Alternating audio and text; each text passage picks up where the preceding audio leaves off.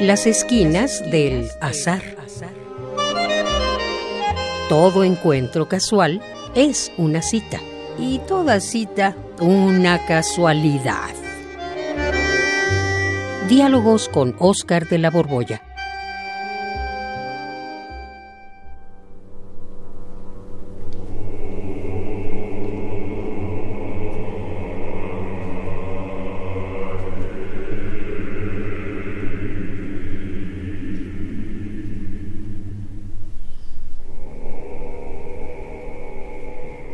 Oscar, ¿qué haces aquí en la luna? Ah, pues es que yo siempre estoy en la luna. Lo, lo, lo raro, Juan, es que tú estés aquí. ¿Por qué estás aquí?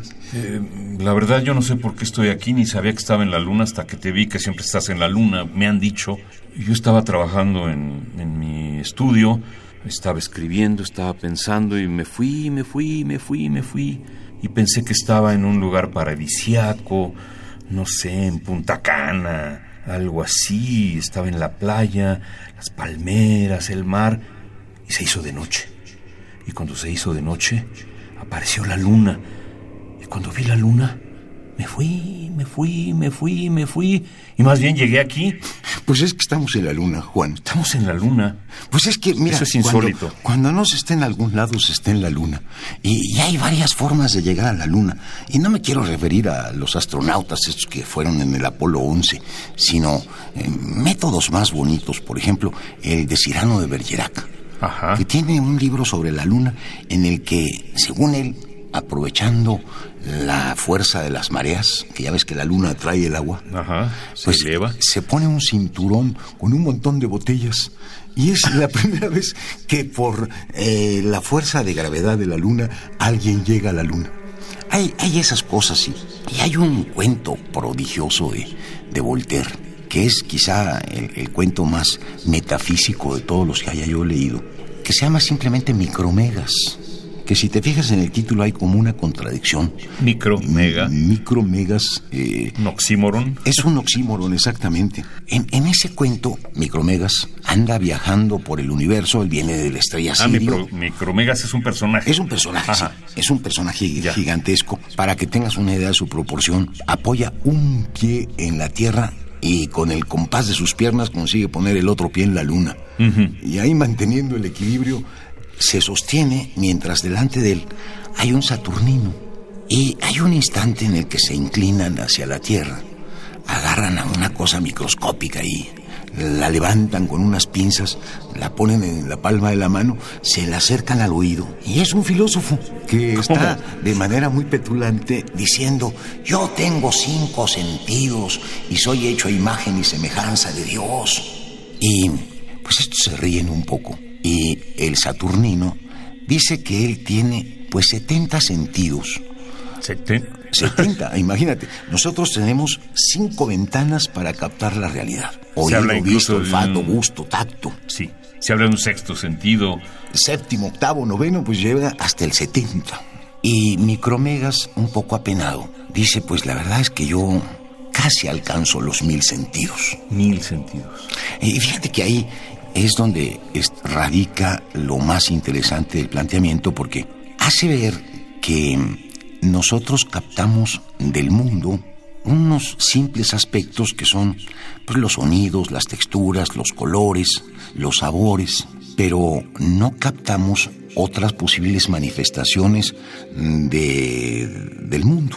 Y seguramente la realidad, lo real, emite esas, esas cosas para las que no tenemos ninguna, ninguna puerta, ninguna ventana de acceso.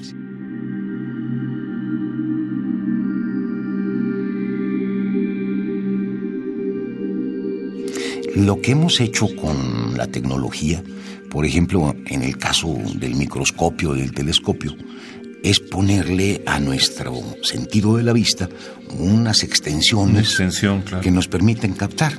Con el radio eh, hemos podido, pues, graduar la frecuencia de la onda sonora a su frecuencia y amplitud para que entren dentro del rango de los decibeles que son audibles.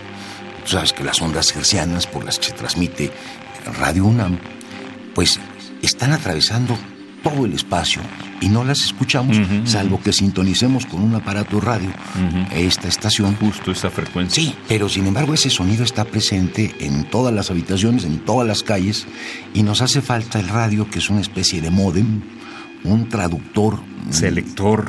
Un selector que nos convierte esas ondas en lo que podemos oír. O sea, la tecnología ha permitido que podamos ampliar, digamos, nuestra capacidad de captación de la vista, del oído, pero quién sabe si no existan otras manifestaciones de lo real. Y, esta cuestión te digo que es hondamente metafísica porque pone la diferencia entre lo que nos representamos en la conciencia, esta mm, idea que nos hacemos de las cosas y que aparece dentro de nosotros como si fuera una película, y lo que pasa más allá de nosotros.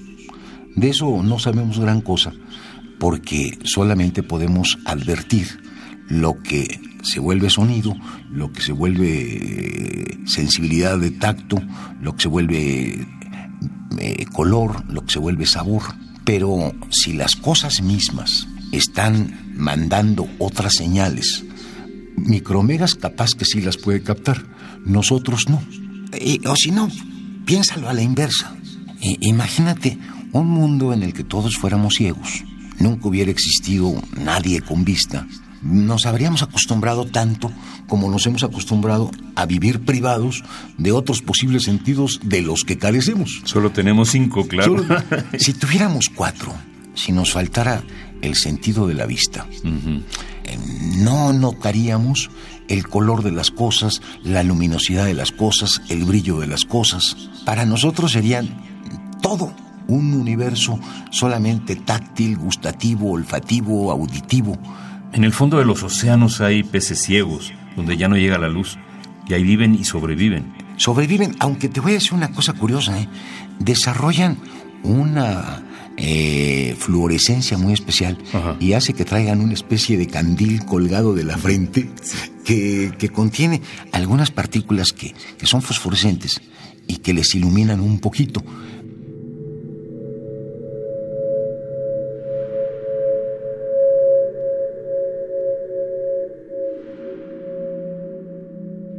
Está el caso de los, de los ciegos, ciegos, ciegos que viven en este mundo iluminado, que son los murciélagos.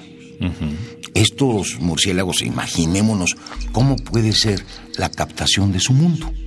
A, partir de la manera como les funciona este ruido que lanzan. El sonar. El sonar.